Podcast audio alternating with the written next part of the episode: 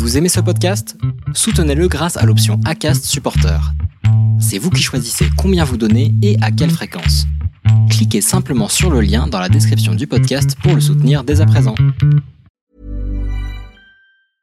I'm Sandra, and I'm just the professional your small business was looking for. But you didn't hire me because you didn't use LinkedIn jobs. LinkedIn has professionals you can't find anywhere else, including those who aren't actively looking for a new job but might be open to the perfect role, like me.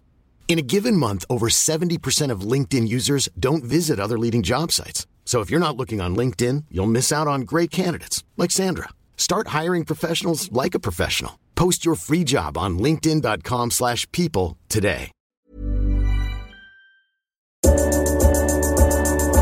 Bonjour à toutes et à tous, c'est François et je suis ravi de t'accueillir pour ce nouveau podcast Café Trailer, le podcast qui échange avec des trailers qui vivent leur passion à 200%. Le but de ce podcast est de te partager leur histoire, leurs secrets, leurs projets et d'en apprendre beaucoup plus sur eux afin que tu en tires un maximum de bénéfices. Donc si tu aimes le trail et écouter des histoires incroyables, alors ce podcast est fait pour toi. Il est possible d'assister au tournage de l'épisode et y participer en live chaque mercredi soir à 20h30 sur ma chaîne YouTube La Planète Trail. Juste avant de commencer, j'ai quelques messages à te faire passer. Si c'est la première fois que tu écoutes le podcast, je te remercie d'être arrivé jusqu'ici. D'ailleurs, je te recommande le podcast avec Stéphane Brognard qu'on ne présente plus. J'ai beaucoup d'ambition avec ce podcast et je souhaite aller chercher des trailers de plus en plus incroyables et j'aimerais vraiment échanger avec tes trailers préférés. Sache que l'un des meilleurs moyens pour de les convaincre de participer, c'est notamment de leur montrer que vous êtes nombreux à adorer le podcast sur les réseaux sociaux et sur les notes iTunes. Donc si ce n'est pas encore fait, tu peux aller mettre une note sur Apple Podcast ou iTunes. C'est vraiment ce qui m'aide le plus à inciter des trailers connus à venir témoigner. Si tu écoutes plutôt sur Spotify, tu peux très facilement le partager en story sur Instagram, tag moi et je te repartagerai. J'en profite donc pour rappeler le nom de mon compte Instagram, c'est @laplanètetrai. Suis-le et tu y retrouveras entre autres les coulisses du podcast. C'est aussi un excellent moyen de me faire tes retours et de me suggérer des invités. Enfin, j'ai aussi écrit un livre, Comment choisir ses chaussures de trail, que tu peux télécharger gratuitement sur mon site planettrail.com dans l'espace boutique. Maintenant, place à mon invité du jour. Bonsoir Léla, bonsoir Pascal de chez Happy Run. Merci beaucoup d'avoir accepté l'invitation. C'est vraiment un très très grand plaisir de vous recevoir parce que j'ai énormément de questions sur l'activité autour du miel. Mais d'abord, on va commencer à s'intéresser à vous. Comment est-ce que vous allez, Leïla et Pascal? Bonjour, merci de nous recevoir, on est ravis. Bonjour, Euh, on va plutôt bien. Ouais, plutôt, ouais, ça va? Oui, oui, ça va. Ça va bien, ouais. Bon, impeccable. Alors, euh, il y a une tradition sur, euh, sur l'émission qui se déroule chaque mercredi soir, c'est de, que vous nous racontiez votre premier trail. Hop Oh là Ça remonte.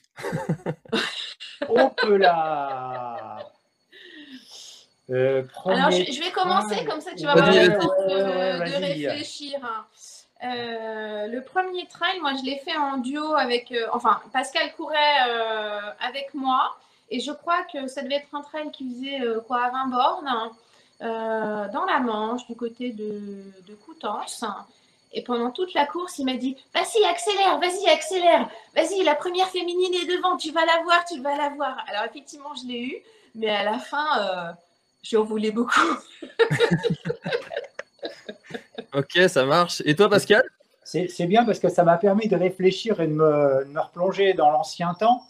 Euh, C'était un trail dans la neige, euh, 41 km à la gueule. Euh, J'en ai même perdu le nom. Euh, c'était à l'époque du début des Templiers et c'était le trail de l'Aubrac. Voilà. Ok. Euh, style dans les années 91. Ça s'appelait pas trail à cette époque-là? À l'époque, si, si, c'était déjà le trail de l'Aubrac. Euh, en général, c'était l'hiver et c'était dans la neige. Et c'était mon premier trail pour un 42 km. D'accord, ok, ça marche. 42 km, premier trail. Parce que Ouais. quand on va voir votre, euh, votre site, donc euh, happyrun.fr, on voit quand même dans la page à propos que vous avez, alors, je lis, hein, j'ai pas retenu euh, tout, de, tout. 60 marathons, 40 ultra trail avec des 24 heures UTMB, diagonale, marathon des sables, raid du golf. Qu'est-ce qui vous a donné envie de faire ces ultra trail et ces très très longues distances? Alors moi, je vais juste apporter une petite précision. Moi, mes distances, c'est jusqu'à 70 km. Donc tous les ultras, les grands grands, c'est là. C'est Pascal. Donc je lui laisse la parole. Ok. Ah, bah, ce qui m'a donné envie, euh, euh, en fait, j'ai eu la chance euh, d'être sponsorisé à un moment donné et de faire partie d'une équipe qui s'appelait l'équipe Legendre. et du coup, on était toute une bande, une équipe, et on partait aux quatre coins du monde faire des trails, la diagonale, etc., entre autres. Le marathon des sables avec l'équipe Legendre, entre autres. Euh, donc, ce n'est pas une décision euh, personnelle du départ, puis ça s'est fait au fur et à mesure, euh, comme ça. Ok. Donc, tu as, quand même été mordu par, par la discipline pendant, pendant un temps pour en enchaîner quand même tout ce, tout, ce, nombre 40 ultra-trail. C'est quand même un chiffre qui est, qui qui est énorme. oui, toujours, mais avant j'avais fait beaucoup de routes. Hein. Avant j'avais fait des, des, 100 km, des 24 heures, etc. Et T'es monté progressivement comme ça dans la distance euh Oui, ce qui, ce qui m'a beaucoup rassuré pour monter dans l'ultra distance, c'était de faire des 24 heures. Ok. Hein, de faire des 24 heures, ça rassure énormément psychologiquement. Et en fait, après, une fois qu'on a fait 24 heures de course, on se dit ben, finalement d'aller faire un, un trail euh, qui fait 150 km, c'est pas un problème quand j'en ai fait 200 en, en 24 heures. quoi. Voilà, vu comme ça, tout va bien. et, alors, ce qu'on néglige, c'est le dénivelé dans ce cas-là. Voilà. Ok. Qui vient s'ajouter. Euh, ça marche. Bon, alors, euh, juste pour vous présenter un petit peu Leïla et Pascal, ils tiennent la société Happy Run, donc qui produit des, qui produit des produits pour euh, à, base de miel pour euh, les coureurs et pour booster nos performances. Et donc vous allez pouvoir poser, c'est le principe de l'émission, vous allez pouvoir poser toutes vos questions et je les afficherai à l'écran là comme ça, qui tout le monde qui dit bonjour. Euh, et vous allez pouvoir poser vos questions à Leila et Pascal concernant le miel ou si vous avez d'autres questions qui concernent leur euh, façon de vivre le trail. On va avoir une heure pour euh, débattre de ce sujet-là, de discuter de ce sujet-là et ça va être vraiment passionnant. Parce que moi, j'ai plein de questions à vous poser. concernant le miel. Alors pourquoi est-ce que vous vous êtes tourné vers cette pratique de la culture du miel et des abeilles?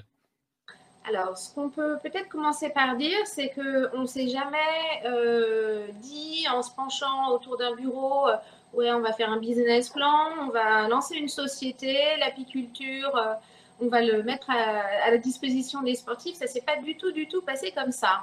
ça s'est plutôt passé pendant un entraînement marathon, une de ces sorties qui font, je ne sais plus exactement, mais 3 heures, 3 heures et demie où on fait 8 à 10 km d'allure, on a un petit peu de temps pour, euh, pour discuter.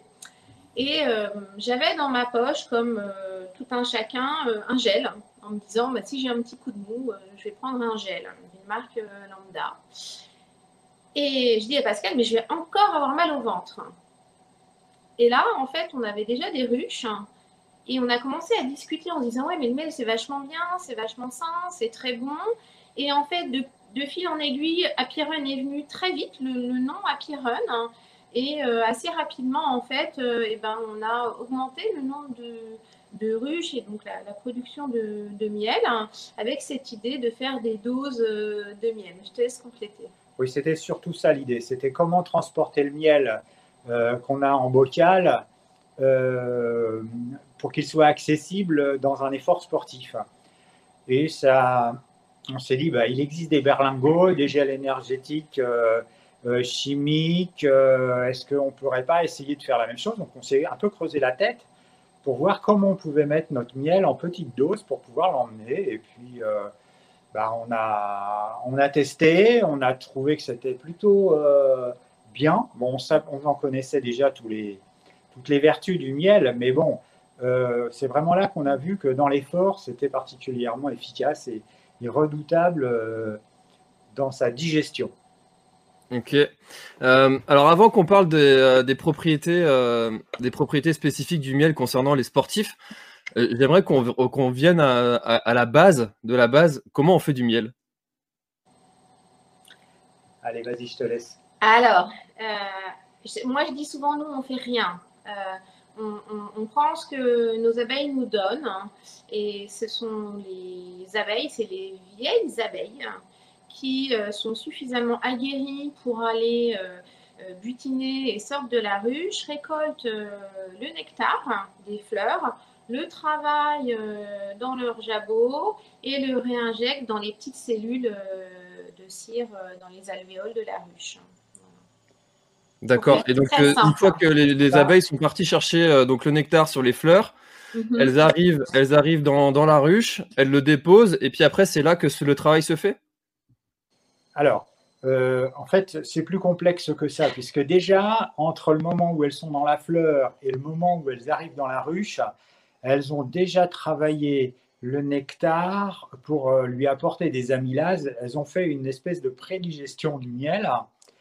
Et ce n'est pas la butineuse qui va remplir les alvéoles de miel, euh, de miel. C'est en fait la butineuse, elle, elle donne ce, miel-là à une autre abeille mm. qui, elle, va la retransformer et va la remettre dans, une dans les alvéoles. Et après, effectivement, quand les alvéoles euh, sont pleines de miel, euh, que tout est bien plein, euh, pour les conserver, les, les abeilles, alors ça s'appelle des cirières, il y a des cirières qui bouchent les alvéoles de façon à ce que le, le miel euh, se conserve sans être oxydé, sans être euh, euh, à la lumière de rien du tout. En garde taux ça garde, ça garde le taux d'humidité, ça garde toutes ses propriétés. Et le miel stocké comme ça peut être gardé indéfiniment. Ok. Qui se passe, c'est que comme nous, eh bien, on essaye de récolter ce miel. Alors, c'est voilà, il y a du miel dans la ruche et après on va le récolter. D'accord. Et donc, euh, une fois que ce miel est récolté, euh, vous, votre, votre, enfin, votre travail, c'est juste, juste entre guillemets, de sortir les, parce que moi, je vois souvent sortir des espèces de racks là, et puis on, on fait couler le miel et, là c'est fini, il n'y a plus rien à faire ou il y a encore un traitement après derrière Moi, j'ai envie de dire que euh, ça c'est la partie euh, émergée de l'iceberg, c'est effectivement la représentation qu'on a euh, de la fabrication du miel parce que c'est ce qu'il y a de plus concret et c'est l'étape de on enlève cette petite euh, et fine couche euh, de cire euh, sur ce qu'on appelle les cadres de hausse de la, de la ruche. On enlève les opercules et là, le miel coule et on récolte. Sauf qu'en fait, le travail, il est vraiment en amont pour, pour nous, les, les apiculteurs. C'est, en fait, moi, j'aime bien le terme de berger des abeilles. Les abeilles, elles savent ce qu'elles ont à faire. Pour autant, c'est à nous de bien travailler pour implanter le rucher euh, au bon endroit pour s'assurer mmh. que l'ensoleillement est bon, que l'orientation est bonne, qu'il n'y a pas trop d'humidité, que s'il y a des attaques de frelons, et eh ben, on les en protège, par exemple, qu'on s'assure que la reine fait bien son job, qu'elle n'est pas trop vieille, de la remplacer si c'est le cas, de leur mettre de la cire propre et neuve. On, est là pour les aider, en fait. Et la récolte du miel, c'est la récompense, ouais, c'est l'aboutissement de tout ce travail. Euh, euh, qu'on voit beaucoup moins. Voilà. Mmh, bien sûr, c'est ça qui est intéressant en fait, c'est justement que vous nous expliquez tout ce qui ne euh, se voit pas. Et, euh, comment vous faites pour savoir qui est la reine? Je vous avais dit que j'ai des questions qui sont un peu. Alors, la reine est, plus grosse que les autres abeilles. Mais dans une ruche, il y a trois catégories d'abeilles. Il, y a la, il y a la reine, qui est, la, qui est unique il y a les ouvrières, enfin d'une manière générale, et il y a aussi des mâles. Mm. Et les mâles, eux, euh, ont une fonction uniquement pour aller féconder les reines euh, dans la nature. Quand ils sont dans une, dans une ruche, ils ne peuvent pas manger tout seuls. C'est les ouvrières qui, lui donnent, qui leur donnent à manger au bourdon. on appelle ça des faux bourdons. Euh, ils ne, ils servent à l'intérieur d'une ruche que pour ventiler et chauffer la ruche d'ailleurs, parce qu'une ruche, à l'intérieur, ça fait 37 euh, degrés. D'accord. En moyenne, c'est 37 degrés. Donc, il euh, faut chauffer, parce que le couvain ne, ne, euh, se développe qu'à cette température-là. Alors, une petite, un, truc intéressant à savoir dans le monde des abeilles, c'est qu'au départ, notamment pour la récolte, les, les abeilles, elles ont une maison comme si c'était une maison où il n'y avait pas d'étage, c'est deux plein pieds, et elles habitent au premier étage. Et à l'intérieur de ça, la colonie va vivre. Il y a des rayons de miel, enfin des rayons des cadres de cire qui sont euh, verticaux, et la colonie, elle va euh, vivre dans tout ça. Et quand on veut récolter du miel, en fait, on ajoute un étage à cette maison, qui sont des petits rayons de cire, les uns à côté des autres, pareil. Et quand on va être en pleine saison euh, de ce qu'on appelle de mielé, là où il y a un nectar à profusion dans, dans la nature, en fait, les abeilles vont remplir cet étage très rapidement. Hein. ça peut aller très vite. En 15 jours, elles vont faire 20 kg de miel hein, dans l'étage. Et euh, si ça continue, eh ben, on rajoute un deuxième étage et, elles vont continuer de, remplir les étages de miel. Et nous, on ne récoltera que les étages. Le miel qu'il y a dans le corps, ce qu'on appelle le corps de ruche, mm. Euh, le miel qu'il y a à l'intérieur, on leur laisse automatiquement, on ne le, récolte pas parce qu'il le sert, il leur servira pour passer l'hiver. Ok, c'est leur nourriture en fait. Ce sera leur nourriture d'hiver, d'ailleurs qu'il faut énormément pour nous surveiller parce que si elles en manquent, euh, je dirais c'est un petit peu comme des vaches, hein, on les met à l'étable, euh, elles ne sortent pas au pré, mais il va falloir surveiller qu'elles aient à manger tout le temps. Donc elles vont consommer ce qu'elles auront dans, leur corps, dans le corps de, la ruche. Mais à un moment donné, s'il y a trop de froid, trop de... Euh, enfin bon, voilà, ça dépend. Il y a des colonies qui vont manger plus les unes que les autres.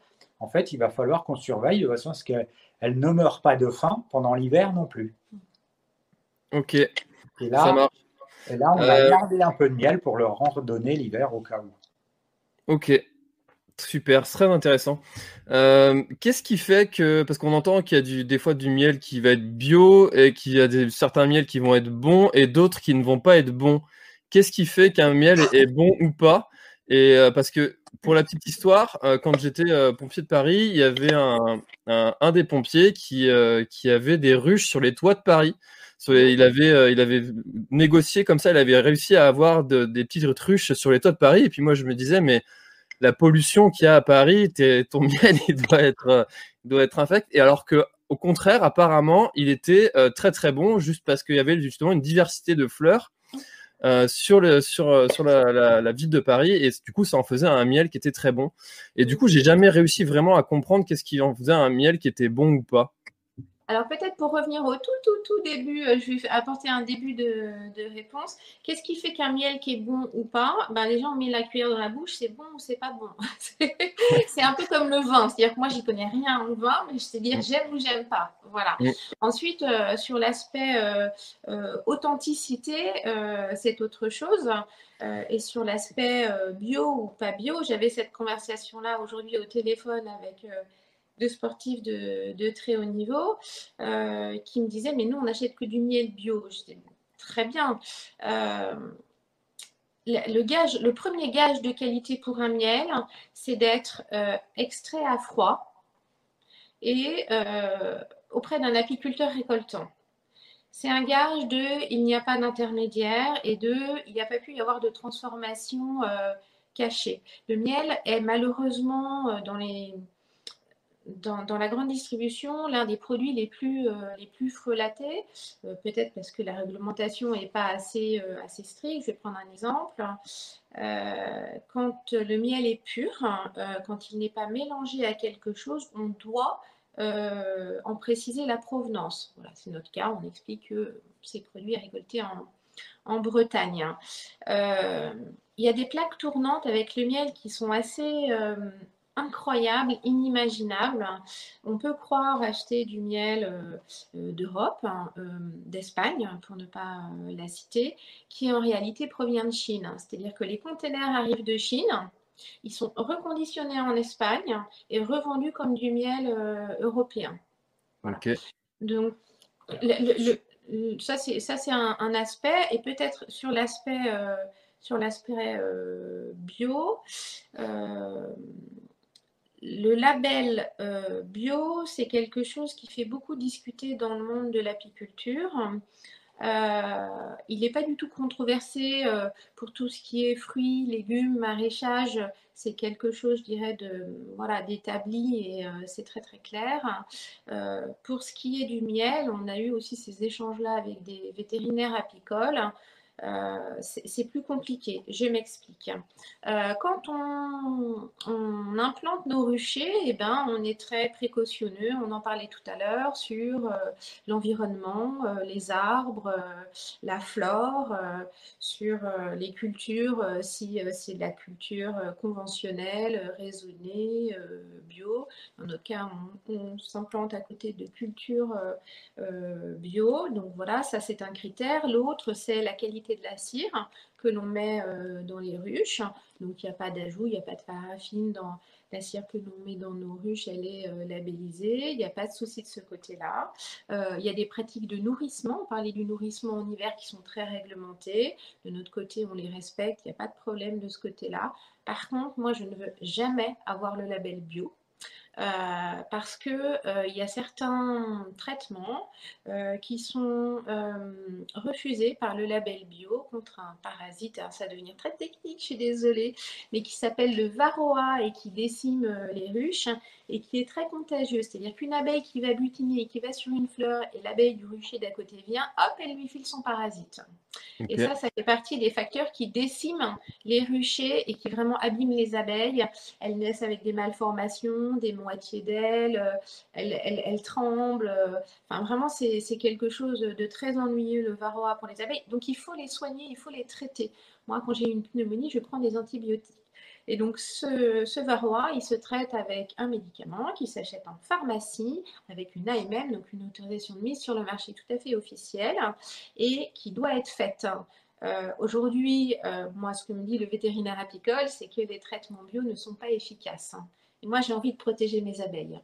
Et en hmm. fait, ce qu'on fait, c'est que quand on est dans le bio pur, euh, on laisse mourir les colonies par leur maladie. D'accord. La colonie, en fait, euh, elle va être en bonne santé une année, moins bonne la deuxième année, la troisième, elle va mourir. Et donc, l'agriculteur bio a énormément de mal à entretenir des colonies qui ne soient pas malades du varroa. Donc c'est un, véritable problème. Et, j'irai plus loin en disant, euh, les abeilles, on ne surveille pas où elles vont butiner. Et on peut être dans n'importe quel endroit de France avant euh, de dire qu'il y a une abeille qui va sur la petite fleur de la grand-mère, qui a mis du, du, ou du désherbant ou de l'engrais euh, sur ses plantes. on ne peut pas le savoir. Et, et alors, ce qui est terrible, c'est que les critères du bio français, sont très sélectifs, mais les critères du bio des bios étrangers ne le sont pas. Concernant le miel. Concernant le miel, j'entends. Ça veut dire qu'aujourd'hui, on a du miel bio qui vient de Tchécoslovaquie, qui vient de Hongrie, qui vient des pays de l'Est, euh, qu'on ne s'autorise pas en France. Par contre, c'est du bio, mais du bio de là-bas. Il y a même, il y a même en Chine, ils sortent maintenant des, miels bio de Chine euh, qui utilisent nos moyens, euh, je dirais, quand on parlait du traitement du varroa avec des AMM, nous, on les utilise parce qu'on n'est pas bio. En Chine, ils vont les utiliser, les mêmes traitements que nous. Par contre, eux, ils sortiront bio. Hmm. Alors, ah d'accord. Donc c'est des, des, différences de réglementation qui font que euh, s'aligner, ça devient très compliqué. pour, euh, pour, en revenir aux sportifs, peut-être euh, aussi, parce qu'il ne faut pas qu'on les perde, nos coureurs. Ah, ils sont là, ils sont là, ils sont bien présents. Ouais, ils sont là, ok. simplement, pourquoi c'est important d'acheter en direct chez votre apiculteur du coin? C'est parce que vous pouvez être sûr qu'il a extrait son miel à froid et qu'il n'a pas été chauffé et que les qualités du miel ne sont pas détériorées. Et c'est ça le truc vraiment le plus important, je pense. C'est un peu comme le vin, en fait, aussi. C'est-à-dire que euh, le miel, c'est euh, le goût du terroir local. Hein. Moi, ce que j'adore faire quand je vais dans le massif central, encore n'importe où, c'est acheter le miel du coin parce que ça a la, saveur, euh, ça a la saveur locale. Et c'est comme le, vin, en fait. Hein. Voilà. Donc, c'est un mm. petit peu dommage de ne manger que du miel d'acacia qui n'existe quasiment pas en France. Un miel chauffé à plus de 40 degrés pour son extraction a l'avantage de fluidifier le miel. C'est-à-dire que quand on a 10 tonnes de miel à, extraire, plus il sera liquide, plus ça va se faire vite et mieux ça sera. il se passe aujourd'hui qu'il y a des industriels du miel, hein, quand il y a des il y a des apiculteurs qui ont 1000 ruches, 2000 ruches. Euh, donc, ils ont 20 euh, tonnes, 30 tonnes de miel à, extraire. Donc, ils sont obligés de le chauffer. Ils le chauffent à plus de 40 degrés. Et en fait, quand on chauffe un miel à plus de 40 degrés, on en perd toutes ses propriétés. On ne garde que le sucre et le goût. Mais tout ce qui est, tout ce qui est euh, amylase, tout ce qui est, tout ce qui sont les produits qui ont été ajoutés par l'abeille, en fait, ont disparu. Ok, ce qui est un il, y a des enzymes, il y a des enzymes euh, de prédigestion pour l'homme qui sont euh, dans, le, dans le miel, c'est-à-dire que les, les abeilles ont, digéré déjà ce miel pour nous. Et en fait, euh, si on ne l'a pas chauffé, ce qui est notre cas, on, on, en a tous les bienfaits. Donc, on va plus dire un miel est bon ou un miel est moins bon, par exemple, par rapport à cet aspect chauffe. Ok. Donc ça, déjà, c'est un critère. Et ça, c'est des choses qu'on peut voir, par exemple, sur une étiquette ou euh, non. non. On le saura, on le saura en discutant avec l'apiculteur. En discutant avec l'apiculteur, tout à fait. Mais il faut savoir poser les bonnes questions et c'est tout l'intérêt de vous avoir. Euh, un, miel qui cristallise, hein, c'est un miel qui n'a pas été trop chauffé. en général. Donc déjà, ça. Donc le, miel qui reste liquide tout le temps. Il a été chauffé. Facile à étaler. Ça, c'est un miel qui a été euh, chauffé. sauf, sauf le miel d'acacia. Voilà. D'accord. Ok, non, c'est intéressant d'avoir des critères comme ça de, sélection. Le, miel d'acacia est très rare en France. Hein, c'est 7%, euh, de la production de, française. Euh, et pourtant, euh, c'est ce qui est le consommé le plus. Donc, il y en a énormément, c'est de l'importation. Donc, il y a le miel d'acacia qui, qui, reste relativement liquide et les miels des tropiques. Mais les miels des tropiques, le miel de Cuba par ici, c'est relativement rare. Euh, et le miel d'Afrique centrale, euh, c'est rare, on n'en trouve pas. Mais ce sont des miels qui restent liquides. D'accord. Et un miel qui est cristallisé, un miel qui est dur, les gens auront tendance à penser qu'il est plus bon, alors que pas du tout. Pas du tout. À la limite, euh, si on a un pot de miel qu'on n'arrive même pas à prendre à la cuillère tellement il est dur, on, on, peut le tiédir entre 30 et 35 degrés. On en gardera toutes ses qualités et il va se ramollir au point, pas devenir liquide, mais devenir euh, pâteux, euh, pâteux semi-liquide, on va dire. Mm. Et il sera très bon. Super, super. Euh, alors, vous en avez un petit peu parlé, mais il y a Grégory qui a aussi une question qui est très intéressante, je trouve, parce que ça a été très d'actualité. J'ai l'impression qu'on en parle peut-être un petit peu moins en ce moment, mais en même temps, l'actualité est aussi un petit peu portée sur d'autres choses. Avez-vous été impacté de la perte importante de votre cheptel ces dernières années à cause de la pollution ou du frelon asiatique? Alors, euh, Bonjour Grégory, merci pour ta question. Euh, Grégory, je ne sais pas si tu as déjà été visiter un, rucher. Euh, les abeilles, c'est des, petits insectes vraiment formidables, mais tellement petits qu'il est parfois difficile d'imputer, de, faire une analyse post-mortem. Ça, c'est une des difficultés qu'on a, nous, en tant qu'apiculteurs, d'imputer euh, le, déclin d'une colonie à quelque chose de manière très certaine, sauf avoir une colonie décimée en une nuit avec un tapis d'abeilles devant la ruche parce qu'il y a eu, je ne sais pas quoi, des pesticides euh, qui ont été euh, en épandage dans un champ à côté. Est-ce qu'on a été impacté, nous? Oui, on l'est. Oui, forcément. On l'est forcément. Globalement, les apiculteurs d'une moyenne générale perdent 10% euh, de leur rucher pendant l'hiver. Mm. Euh, mais ce n'est pas forcément dû aux abeilles, hein. c'est aussi, aussi dû à l'apiculteur lui-même. Hein. Il a hiverné ses, ruches euh, sans faire attention, il n'y avait peut-être pas assez de réserve à l'intérieur, ou la colonie était trop petite par rapport à la maison. je, je, disais tout à l'heure, elle habite une maison. Les maisons, c'est un peu des maisons standardisées, mais euh, si c'est une famille, je vais dire n'importe quoi pour ramener ça à l'histoire de la maison, si on est une famille de deux personnes ou une famille euh, de douze personnes, euh, eh ben, une petite colonie, on va la resserrer, on va diminuer les mètres carrés pour pas qu'elle ait à chauffer un gros volume. D'accord. Donc si on laisse une petite colonie dans un gros volume, elles vont s'épuiser à vouloir chauffer à 37 degrés alors qu'il fait moins de dehors. Et à partir de là, elles vont beaucoup se nourrir, elles vont avoir besoin d'un apport de miel énorme, et puis, et puis les réserves vont, euh, vont, vont, décroître. Et en une semaine, on va retrouver euh, toutes les abeilles qui seront dans le fond des alvéoles, euh, j'allais dire le cul à l'extérieur, parce qu'elles elles vont essayer de gratter le moindre truc dans le fond des alvéoles pour pouvoir continuer de manger. Donc ça, ça fait partie des pertes. Mais la, la, la question sous-jacente, c'était de dire est-ce que les pesticides euh, déciment les, les colonies d'abeilles? Oui, forcément. Forcément, euh, on, peut, de toute évidence, on peut dire que s'il n'y avait pas de pesticides et que s'il n'y avait rien, elles seraient en bonne santé et dès qu'on leur met quelque chose dans les alentours, forcément que ça va les perturber. Donc, sachant que, bon, on essaye de travailler avec les, les agriculteurs qui sont dans, euh, dans, le coin euh, des, ruchers en bonne intelligence, c'est-à-dire que si on sait qu'ils vont mettre euh, un apport de quelque chose sur leur champ, pesticides ou pas hein, d'ailleurs. C'est pas des pesticides, mais ils, viennent apporter voilà, un arrosage. Des fois, eh ben, il va nous le dire et on va enfermer les abeilles dans leur ruche. On y va la nuit on va dire que quand le soleil, on fait des expéditions la nuit entre 10h et 1h du matin et on ferme toutes les entrées des ruches pour que le lendemain matin, elles ne puissent pas sortir de la ruche. Et là, l'agriculteur, il va arroser son champ qui est à 500 mètres.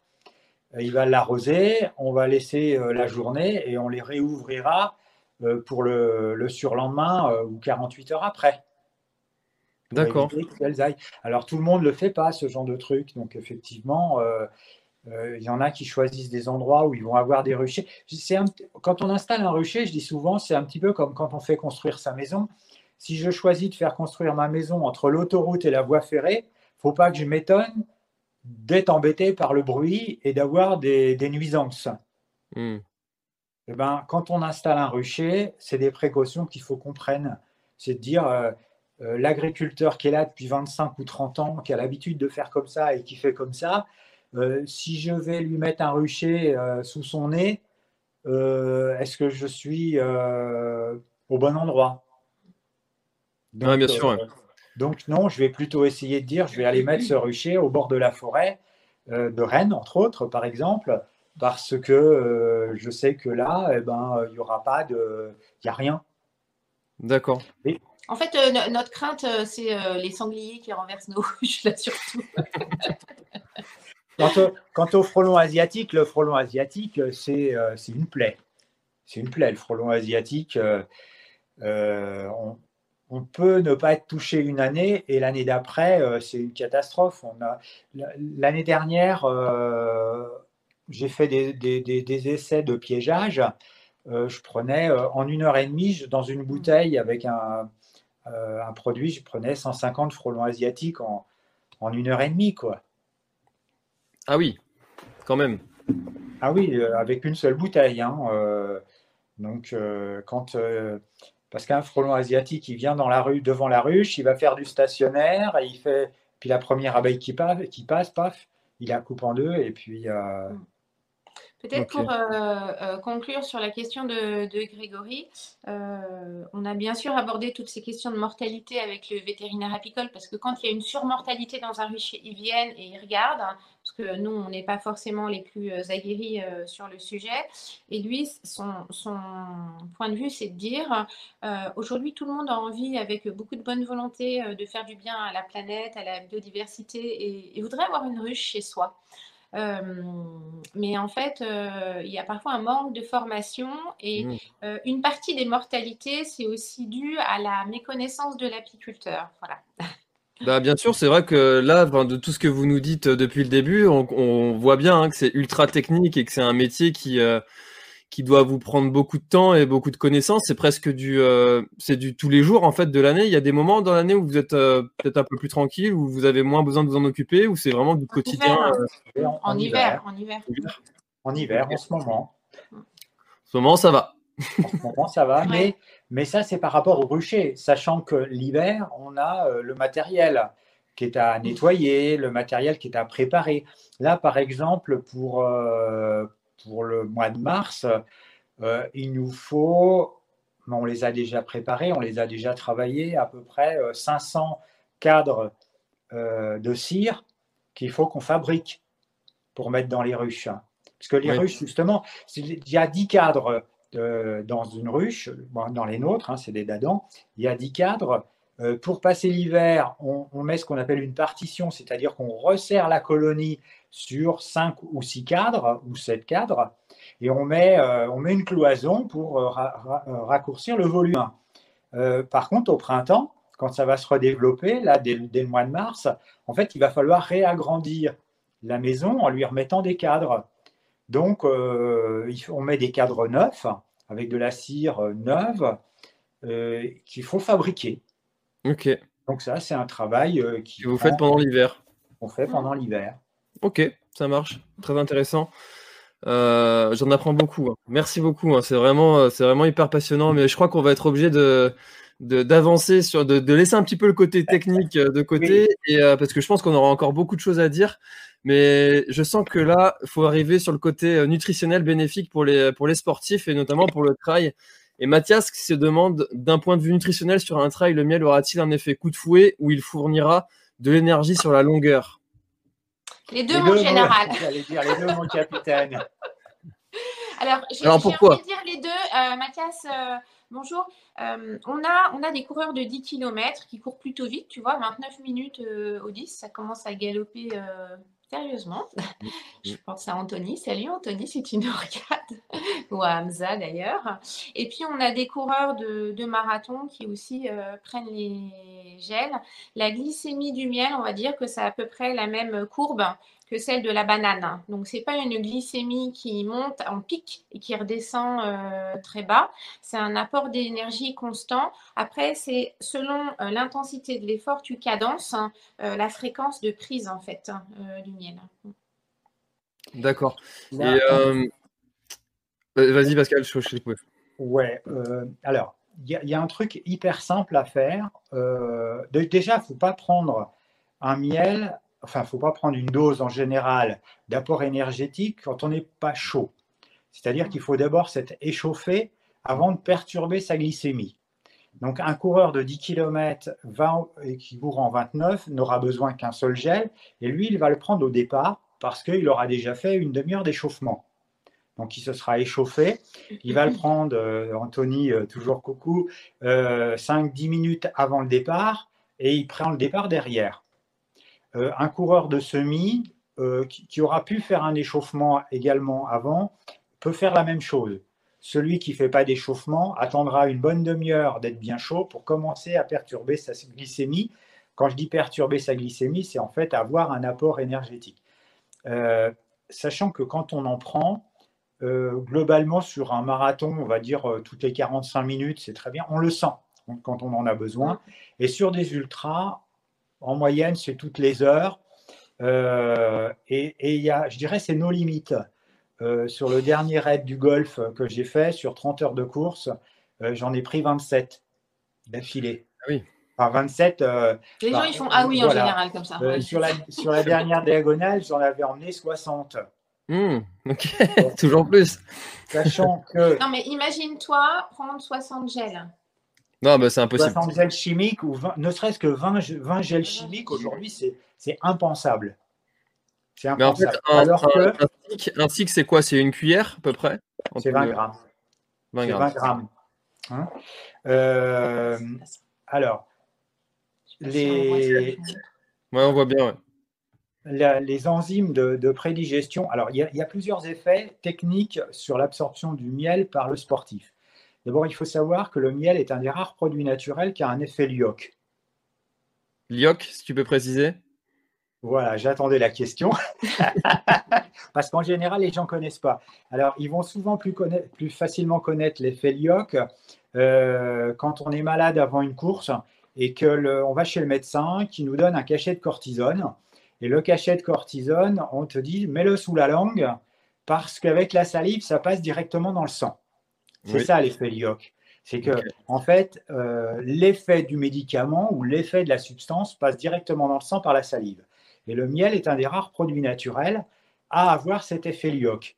C'est-à-dire que quand on l'a déjà en bouche, on a déjà, euh, on a déjà une énergie qui va passer dans le sang sans passer par le système digestif. D'accord. Après, après, le miel, il est composé de glucose et de fructose. Alors, en moyenne, on va dire qu'il y a 60% de fructose et il y a 40%, euh, pardon, 60% de glucose et 40% de fructose. Le fructose est un sucre d'assimilation lente. Donc, on a en bouche cet effet lyoc. Ensuite, on a la digestion dans l'estomac du sucre, du glucose euh, qui vient en deuxième niveau. Et en troisième niveau, on a le fructose qui va faire son effet. Donc on comprend tout de suite que ce n'est pas quelque chose qui va grimper comme une pierre de sucre. Quand on prend une pierre de sucre, on n'a que du glucose et point. Euh, et puis derrière, euh, quand l'effet il est parti, c'est on redescend plus bas. Et, et plus on va en prendre, plus on va descendre bas dans sa glycémie. Alors que le miel, en fait, la, la- la pente moyenne ou la progression moyenne du fructose fait que, en fait, sa courbe, la courbe, forcément, ça, ça va redescendre à un moment donné. Mm. Mais quand on en reprend, ça remonte toujours plus haut et ça ne redescend pas plus bas. Et oui, pour répondre à Mathias, on le sent en fait. L'effet quand on le prend, je dirais pas que c'est immédiat, mais dans les trois minutes, oui, on le sent. Hum, Il y a un truc très simple euh, en entraînement. Euh, une fois qu'on est bien chaud, au bout d'une trois quarts d'heure, une heure, on en prend un, mais on ne regarde pas sa montre. On court simplement comme ça à la sensation, sans vraiment essayer de ne de, pas regarder, surtout pas ses kilos, rien du tout. Et en fait, on prend un stick et après, on, fait l'analyse une fois qu'on est arrivé de ses kilos. Et là, on voit la différence. En fait, on ne s'est pas aperçu, mais on a fait 10 secondes plus facile au kilo et en plus facile. C'est des trucs, euh, euh, c'est des trucs qu'il faut vivre pour, euh, pour le, comprendre en fait, pour le voir. Ok, donc ça c'est euh, vraiment l'utilisation qu'il faut en faire. Donc vraiment analyser quand est-ce qu'on va avoir une baisse de, de sensation d'énergie et de, de, reprendre un stick pour repartir euh, comme ça. Ouais, oui, mais c'est standardisé en fait. On sait, on sait que sur un marathon, c'est tout. Moi, c'est toutes les 42 minutes. Je le sens, je le sens. Euh... Mais ça dépend combien de temps et... tu cours ton marathon en fait. Ben, euh, un petit peu entre 3 heures et 3 heures et quart. Ok. Là, ça donne une idée, c'est vrai, c'est intéressant. Voilà, c'est ça. ok, ça marche. Alors ça, c'est pendant l'effort, mais euh, on a aussi des questions concernant l'après l'effort avec Jocelyn qui nous demande, j'ai un peu de mal avec le goût sucré des sticks, par contre les gâteaux passent très très bien avant une course. Et quid pour de la récupération, la bière au miel la fameuse. Bah, Jocelyn, euh, Jocelyn, on avait pensé à toi, tu vois, elle est, elle est là. Il y a Romain aussi qui, Romain aussi qui est intéressé par la bière au miel. Euh, Jocelyn, tu parles du Jocelyn parle du gâteau euh, sportif, j'imagine. Ouais. Euh, hein, bah, c'est une forme de pain d'épices que Madame fait. Euh, T'en as fait combien aujourd'hui? Oh, J'en ai fait pas mal, ouais. Euh, en fait, on, reste euh, très fidèle à la philosophie sur les sticks en disant plus les aliments sont simples hein, et plus ils contiennent de miel, mieux on peut les assimiler et les digérer. Donc, je vais chercher de la farine hein, dans un moulin, la farine de seigle, qui est connue pour ses propriétés très digestes. Et puis, je fais un pain d'épices avec le miel de nos ruchers. Et il y a des épices, de la levure et c'est à peu près tout en fait. Donc c'est vraiment euh, très très simple. Euh, après, la question c'est sur la récupération, euh, si je me trompe pas, pour revenir à la oui. question. La bière au miel. Sur la, sur la, voilà, sur la bière au miel, ben moi je dis un peu comme Zatopek que c'est pas mal pour la récupération. Alors en vrai, les nutritionnistes ils disent un verre d'eau, un verre de bière pour vraiment reconstituer le capital euh, hydrique. Et ce que l'on fait, nous, euh, sur les courses, euh, quand on est partenaire et, et, quand il y en a, et qu'on est présent, euh, on propose une boisson de réhydratation avec de l'eau, du miel et du citron, du sel quand il fait très chaud. Voilà. Oui, le chat s'invite avec On nous. a un invité.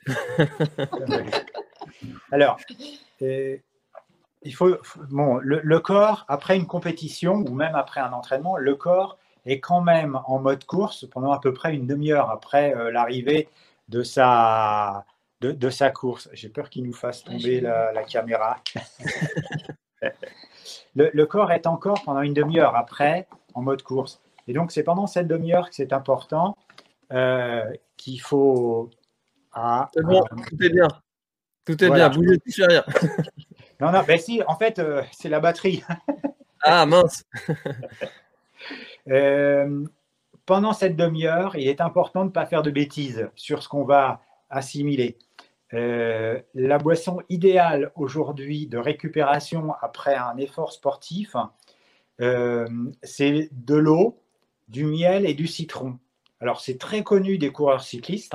Mm. Euh, la, posologie, on va dire, c'est un demi-litre d'eau, 20 grammes de miel, une grosse cuillère de citron. Mm. Et en fait, il semblerait que ce soit quelque chose qui se rapproche de la composition du plasma sanguin, qui est donc extrêmement réhydratant, très facilement. Donc, souvent, on propose euh, aux arrivées de course, d'ailleurs, quand on a la chance d'y être, c'est ce qu'on propose euh, à la place du coca, entre autres. Euh, et après cette demi-heure, on peut se permettre de boire pratiquement tout ce qu'on veut et de manger presque tout ce qu'on veut aussi.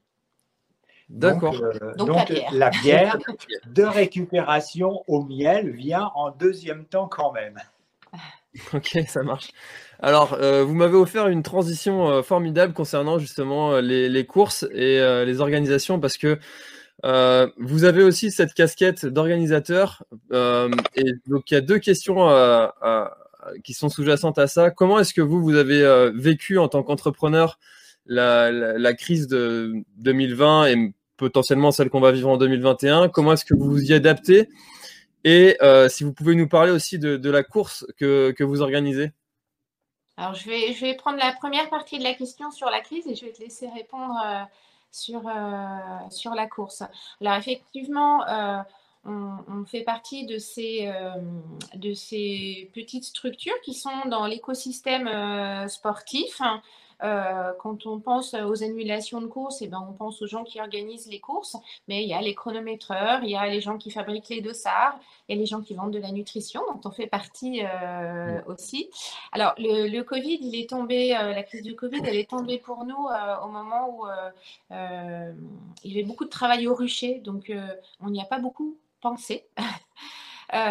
et puis, on, a, un grand défaut, c'est qu'on est toujours plein d'idées. Euh, et on a organisé des courses virtuelles qui ont très très bien fonctionné. C'était au tout début des, courses virtuelles du, confinement. Donc ça, ça, ça, a bien fonctionné. Et nous, ça nous a fait... Euh, ouais, ça nous a donné beaucoup d'énergie aussi de voir que les gens nous suivaient et nous soutenaient. Donc ça a été euh, vraiment, euh, vraiment très, très chouette. Après, euh, après, oui, on a hâte que les courses euh, reprennent, déjà parce qu'on aime bien discuter avec les gens sur les courses, et puis bah, parce qu'on est content aussi quand on peut vendre quelques produits en direct. voilà. Ça nous a quand même affecté parce qu'effectivement, quand on va sur un déplacement sur les courses avec notre stand, ben, on n'est plus quoi. Alors on a l'autre avantage, c'est que en fait le miel, ben, on peut le vendre autrement qu'en stick hmm. aussi. Du coup, euh, on l'a mis en, notre excédent de miel, on l'a mis en pot. Hmm. Et puis on a fait euh, ce que font euh, tous les apiculteurs. Et eh ben, on est allé faire des marchés hmm. pour vendre le miel en pot. On a fait cet été des marchés dans des campings, on a fait le marché du village, etc. Ce qui nous permet malgré tout d'avoir toujours une source de revenus euh, qui n'est pas celle escomptée euh, par le biais euh, des sticks, mais voilà, on n'est pas, on n'est pas sans rien, heureusement, et contrairement à, je dirais à la limite, nos collègues qui vendent des sticks chimiques aujourd'hui, ils ne peuvent pas aller sur le marché les vendre. Ils sont dans la difficulté sûrement plus que nous. Ouais, ce serait bizarre, ouais. bien sûr. Ok, super. Bah, c'est vrai que vous avez pu du coup rebondir, rebondir grâce à, à votre créativité, donc c'est chouette. Ok. Et donc du coup pour l'organisation de, votre course, comment est-ce que Comment Qu'est-ce qui se passe? On était très triste en fait parce que fin août, euh, on voyait que toutes les courses s'annulaient et on ne les voyait pas revenir. Et on s'est dit avec, euh, avec Next Run, avec euh, Vincent et avec, avec Chrono West, Adrien, qui eux aussi sont très impactés parce que plateforme d'inscription aux, courses et chronométreurs, bah, quand il n'y a pas de course, il ne se passe rien pour eux non plus. on a joué les synergies et au départ de la miellerie, on a organisé le premier Happy Run Tour fin octobre euh, et, c'était tellement chouette euh, qu'on a eu envie de recommencer. Voilà. Mais on s'est inscrit dans le cadre euh, de la réglementation de l'époque, mm. c'est-à-dire que une course où on disait on fait partir 500 participants, c'était pas possible. Donc on a pris le parti de faire partir 500 participants tous les quarts d'heure. Enfin, c'est-à-dire que on faisait partir 6 personnes tous les quarts d'heure. Euh, dans la forêt sur deux circuits, 18 et 34 km. Et on a eu 500 euh, personnes sur le week-end. Mm. Et euh, c'est vrai qu'on a tout ça en lançant sans être dans aucun calendrier de course de quoi que ce soit, en fait. Hein. Et on a uniquement par les réseaux sociaux et les connaissances. Donc ça nous a donné envie de recommencer pour cette année. Ok, donc les inscriptions sont ouvertes? Ah oui, il y a déjà euh, une centaine d'inscriptions pour le 29, 25 euh, avril. Et cette fois, on est parti sur un format, bon, il fallait bien déposer un dossier, donc on est parti sur un format où on fait euh, quatre courses sur une seule journée, si tout se passe bien. on a 12 km, 22 km, 32 km et 42 km en forêt de Rennes. D'accord, très bien. Et eh ben, écoutez, euh, je mettrai le lien d'inscription dans, la description pour ceux que ça intéresse. Donc n'hésitez pas, si vous êtes dans la région rennaise ou que vous avez envie de venir voyager autour de Rennes et venir courir, bah, vous inscrire à, ce petit Happy Run Tour. On part de la miellerie et en même temps, on en profite pour faire un petit peu de sensibilisation euh, au monde des abeilles. D'accord, donc il y, a possibilité euh, de voir un petit peu tout votre travail au passage. Quoi. Bien sûr, tout à fait. Super, c'est une super idée. Ok. Euh, alors, quel est, quel est votre, euh, vos, axes de développement là maintenant? Parce que je vois que vous faites des sticks, vous faites aussi des pots, vous faites la, bière, le, pain d'épices. Euh, j'ai vu dans, dans, les commentaires que vous faisiez aussi de la, de la pâte de fruits. Enfin voilà, il y a, y, a, y a, plein de choses que vous faites. Est-ce que vous pouvez nous parler de tous ces, toutes ces stratégies, tout ce que vous comptez mettre en place? Euh, on n'est pas des très grands stratèges. Euh, c'est un petit peu ce que je te disais euh, tout à l'heure. On n'a pas une, vision avec un business plan, etc. On, avance avec bon sens et avec ce qu'on appelle nous le, le protocole de nutrition pour se préparer à la course. Donc le premier truc, c'est de se dire quand je dois euh, courir, euh, oui, je m'occupe bien sûr de mon plan d'entraînement, de mes chaussures, de mon short, je veux pas qu'il y ait de frottement, mais il faut aussi que je teste ma nutrition. Donc le stick, ça fait partie des choses qu'on peut tester assez facilement en course. Quand on suit un plan d'entraînement sur, euh, on va dire typiquement 8 semaines, au bout de six semaines, on est au pic euh, de l'entraînement. Ça commence à décroître euh, un peu. On a accumulé pas mal de charges. Hein. On est fatigué et il ne faudrait pas tomber malade. Et on s'appuie pour cela sur un actif de la ruche qui s'appelle la propolis. Et, donc, euh, c'est dans ce cadre-là qu'on propose des sprays à la propolis sais pas si vous voulez. ouais, je vois, ouais. Voilà. À prendre en cure pendant effectivement euh, une dizaine de jours. Euh, l'autre sujet avant de prendre le départ d'une grande course, c'est que très souvent, il faut se lever tôt le matin et on n'a pas forcément envie de se lever trois, heures avant le départ de la course. Donc, le gâteau sportif dont on parlait tout à l'heure avec la farine de seigle et du miel, il a cette propriété d'être très digeste et assimilable en une heure et demie avant le départ d'une course. Alors, il se présente de manière assez atypique dans un bocal, parce qu'on essaye toujours, quand c'est possible, euh, d'éviter en fait euh, les, emballages, euh, jetables, voilà. Ce qui fait que c'est déjà cuit et pratique aussi quand on est à l'hôtel et que on n'a pas de quoi faire cuire euh, avec un micro-ondes ou qu'on a deux mains gauches comme nous. Ça nous est arrivé sur le marathon d'Amsterdam. On n'avait pas de petit déj, par exemple, parce qu'on avait cramer notre truc. voilà, donc ça, ça peut être assez, euh, assez pratique. Hein. Et pendant la course, euh, les sticks de miel. Après, on sait que sur des courses longues, ce qui est important, c'est la notion de plaisir. Donc, on a voulu aussi diversifier les choses. Je suis pas sûre que tout le monde ait envie, comme Pascal, de prendre 27 ou 60, 60. de miel voilà, à la suite. Donc, euh, on s'est rapproché d'une pâtissière euh, confiseuse et je lui ai dit, écoute, qu'est-ce que tu peux me faire comme pâte de fruits? Moi, les pâtes de fruits, j'aime bien, sauf que l'aspect euh, pur glucose en termes de glycémie, c'est très perturbant et ça crée ces fameux pics. Hein. Mmh. et donc, elle nous a conçu des, pâtes de fruits à la pomme, hein, parce qu'on tient à, à, travailler avec des produits locaux. Donc voilà, ça se présente euh, comme ça. Christine, si tu nous regardes, merci pour les bonnes têtes de fruits que tu nous fais. Euh, et on s'appuie aussi sur des artisans euh, locaux en fait pour nous aider. C'est des pâtes de fruits au miel, parce qu'on peut pas faire, on peut pas tout faire nous-mêmes. Donc, on, s'appuie sur des artisans locaux pour nous aider à, agrandir la gamme de, produits. C'est ce que l'on a fait aussi avec la bière au miel. C'est jusqu'ici le, le, fils de Pascal euh, qui est artisan brasseur en fait et qui faisait pousser son, enfin, qui fait pousser son blond et son orge, qui euh, brasse pour nous avec notre miel. Voilà. Ok, super. c'est génial. Euh. chose. Vas-y, vas-y.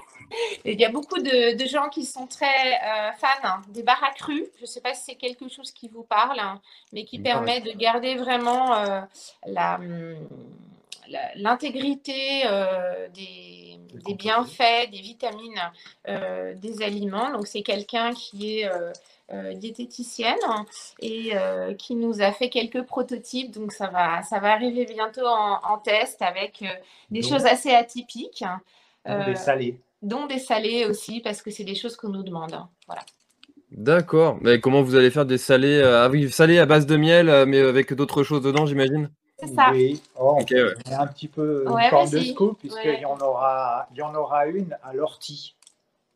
Mmh, intéressant. oui, très intéressant. Ah, il y a des, soupes d'ortie qui se font, je sais que c'est très très bon. Euh. Ah, mais sur, sur le plan euh, diététique, euh, voilà. sur le plan apport, l'ortie est quelque chose d'extraordinaire. Donc, mais bon, ça c'est autre chose. Pardon Pour les mollets. Oui. Sauf pour les mollets. Oui. Ah oui, oui, oui, oui, oui. oui, non, non, mais alors euh, en, digestion. Oui, bien sûr. Donc voilà un petit peu comment, comment on avance. Et puis dans les petites nouveautés, on t'en parlait avant de, de démarrer. Euh, Bertrand Soulier nous a un peu challengé et nous a proposé ses, ses compétences euh, de podcasteur. Et donc, on, travaille là sur un, podcast euh, sport et nutrition. Et d'ailleurs, euh, vous qui nous regardez et qui nous entendez, on cherche un nom pour ce podcast sport et nutrition. Donc, si vous avez des idées, allez-y, donnez-les. Et puis, ça va certainement nous inspirer. Ok, bah, c'est cool.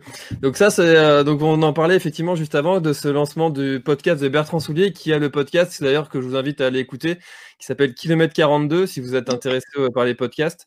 Et donc euh, ça, ça commencera donc euh, le mois prochain apparemment. Donc si, si tout se passe bien, le lancement du podcast le mois prochain. Avec un invité drôlement chouette. Ok, donc ce sera un format comment de... invités, ouais.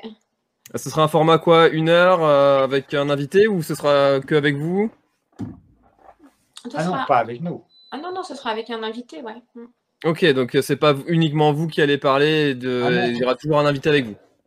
Ah ben non, parce que euh, les gens, ils vont en avoir marre de nous entendre parler de miel, c'est pas ça qui les intéresse. ah bah ça dépend, hein. quand, euh, quand on, entend des choses qui sont intéressantes, moi j'écouterai des gens parler pendant des heures. L'idée c'est de croiser les expériences hein, avec, alors Bertrand il a appelé ça les gens qui sont inspirants. Euh, donc, mm. qui peuvent faire part euh, de leur expérience et avec des experts euh, également. Ouais. Ok, super. Bah, c'est vraiment une bonne idée parce qu'en plus le podcast est, est en, pleine, en pleine explosion. Donc donc c'est vraiment un très beau projet que vous avez là. Merci. J'ai une autre, une, autre un petite, une petite question quand même qui me, me tarote depuis le début. Et quand vous êtes un, couple d'entrepreneurs, un couple mm. de coureurs, est-ce mm. que vous arrivez à discuter d'autre chose que de course à pied et de miel au quotidien? Ça va être euh, compliqué quand même, non? Alors en fait, on est passionné. Ça, c'est le premier truc qu'il faut dire. C'est plutôt mes enfants qui disent parfois Non, on ne peut pas parler d'autre chose là.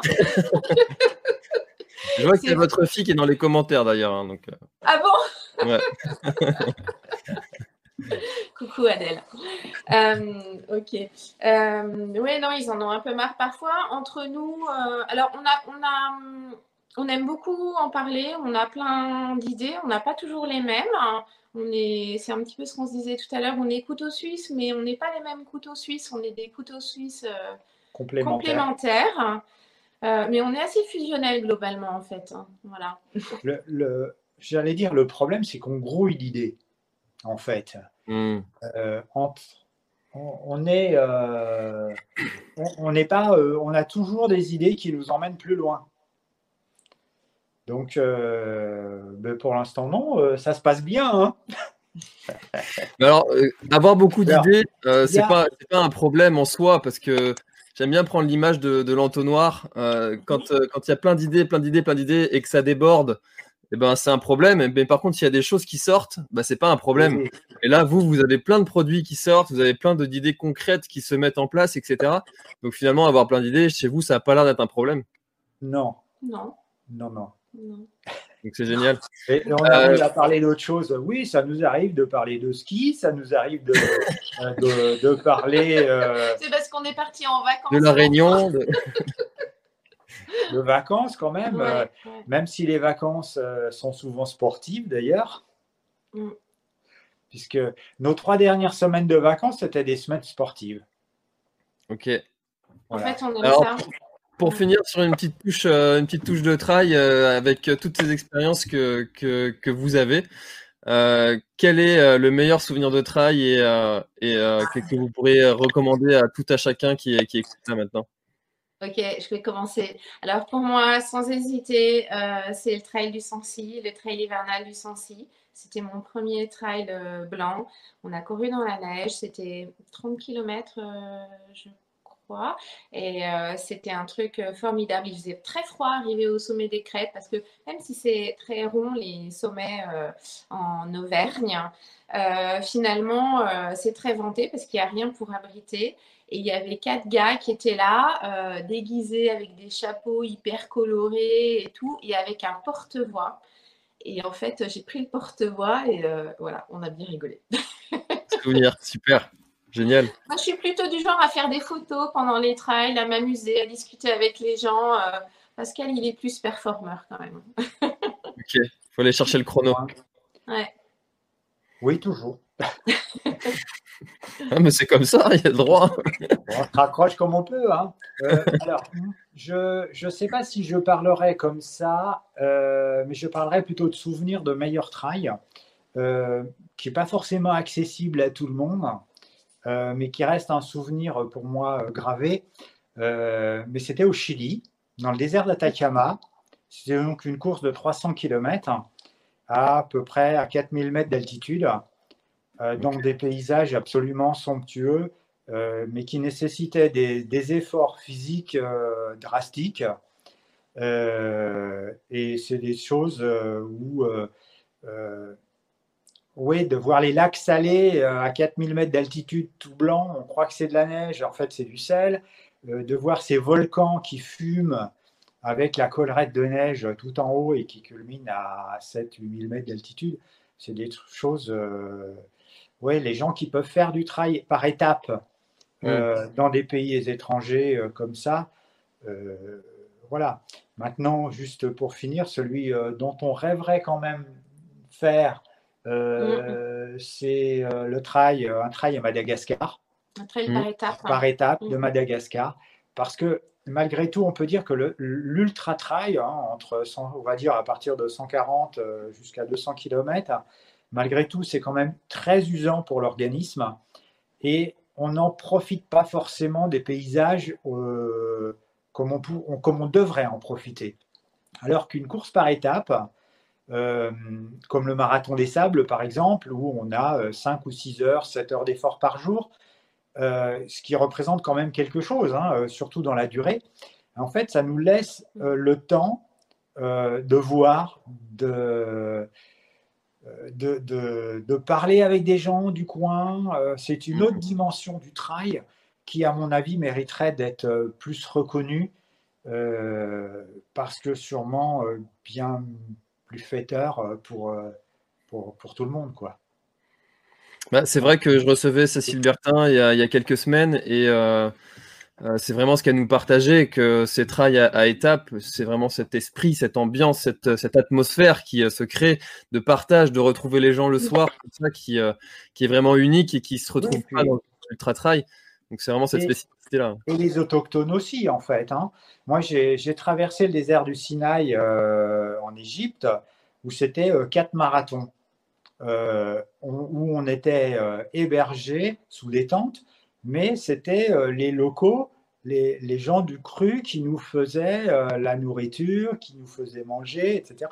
C'était des trucs extraordinaires. Ok. euh, ouais, j'ai fait la, muraille de Chine, j'ai fait le, je sais plus comment ça s'appelle en Chine. Attention, ça peut durer longtemps. c'est pareil. J'adore, on arrivait dans des villages, ils n'avaient jamais vu un touriste. Ah. C'était les foulées de la soie. Voilà. Les foulées de la soie, et ça, donc, c'est euh, sur la muraille de Chine? Alors, euh, en fait, euh, on courait, c'était 14 épreuves entre le semi-marathon et à peu près 30 km, 14 épreuves. Chaque jour, on courait dans une province différente. Donc, on courait le matin et l'après-midi, on allait visiter et le soir, on était en transfert. Transfert avion, transfert par car, transfert par train. et on faisait des provinces différentes à chaque fois. Et euh, la dernière étape était sur la muraille de Chine. Génial. Et donc, ça, c'était pendant deux semaines, euh, tous les jours comme ça Ouais, tout à fait. Ça existe toujours, ça? Euh, Je ne crois pas. Je ne crois pas. C'était Ned qui faisait ça. C'était Ned qui faisait ça. Nature Extrême Développement.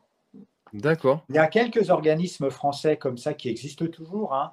Ned fait, ça, fait la même chose alors euh, euh, plus en Chine, mais euh, dans des pays tropicaux, d'Asie, etc. aussi.